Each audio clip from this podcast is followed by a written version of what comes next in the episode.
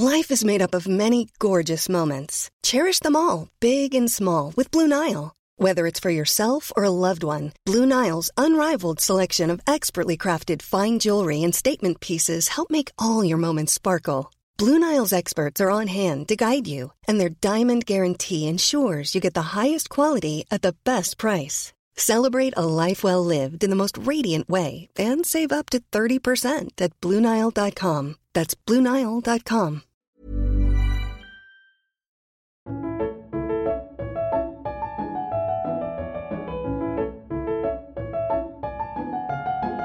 Il est 16h32. Place à la littérature à présent puisqu'on retrouve Fanny Ruet en direct du Salon du Livre de Le Ménilmitri.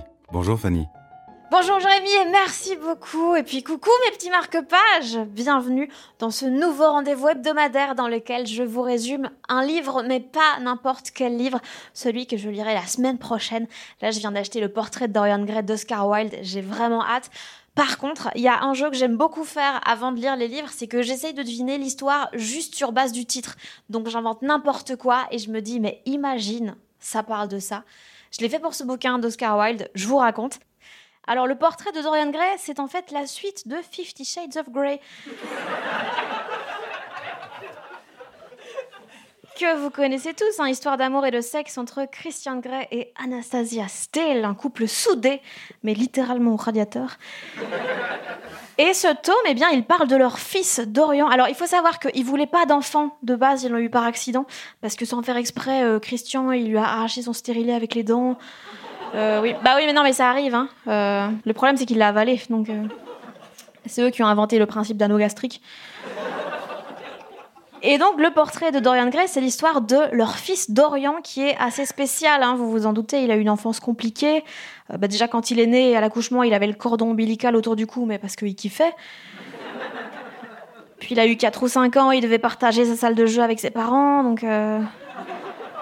Son hochet, c'était un plug anal. C'est idéal pour faire ses dents, hein, soit dit en passant. Non, je vous jure, il y avait un trou dans sa balançoire et tout. Euh. Donc très tôt, il était un peu spécial comme enfant. Il passait beaucoup de temps à l'hôpital pour aller voir des psys et tout. Et en fait, la thérapie lui a permis de progresser, de prendre du recul, euh, mais ça lui a surtout fait réaliser à quel point son père était problématique et malsain. Euh, par exemple, un jour, Dorian pleurait parce qu'il était triste et son père a commencé à crier Fifty Shades of Gay et c'est là qu'il a compris que son père, euh, qu'il voyait comme un socle, comme un homme solide qui arrivait à contrôler ses émotions, était en fait un énorme connard misogyne et un modèle de masculinité toxique. Hypothèse confirmée quelques années plus tard quand Dorian a fait un test dans Biba. Votre père est-il un papa sympathique ou un pervers narcissique? Énorme déception, évidemment.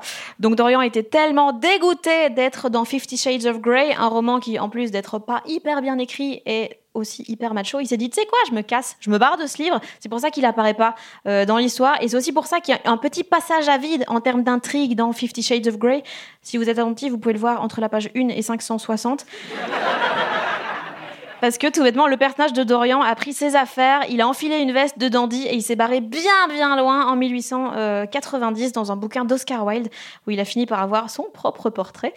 Mais malheureusement, bah, il paraît que ça s'est pas bien terminé pour lui là-bas non plus. Il y a eu des histoires d'excès, de débauche. Mais bon, en même temps, si, tu cherches la tranquillité, tu vas pas dans un bouquin de quelqu'un qui s'appelle Wilde. Bon, en vrai, quand je lirai la semaine prochaine, je verrai peut-être que ça parle pas du tout de ça, hein, mais imagine.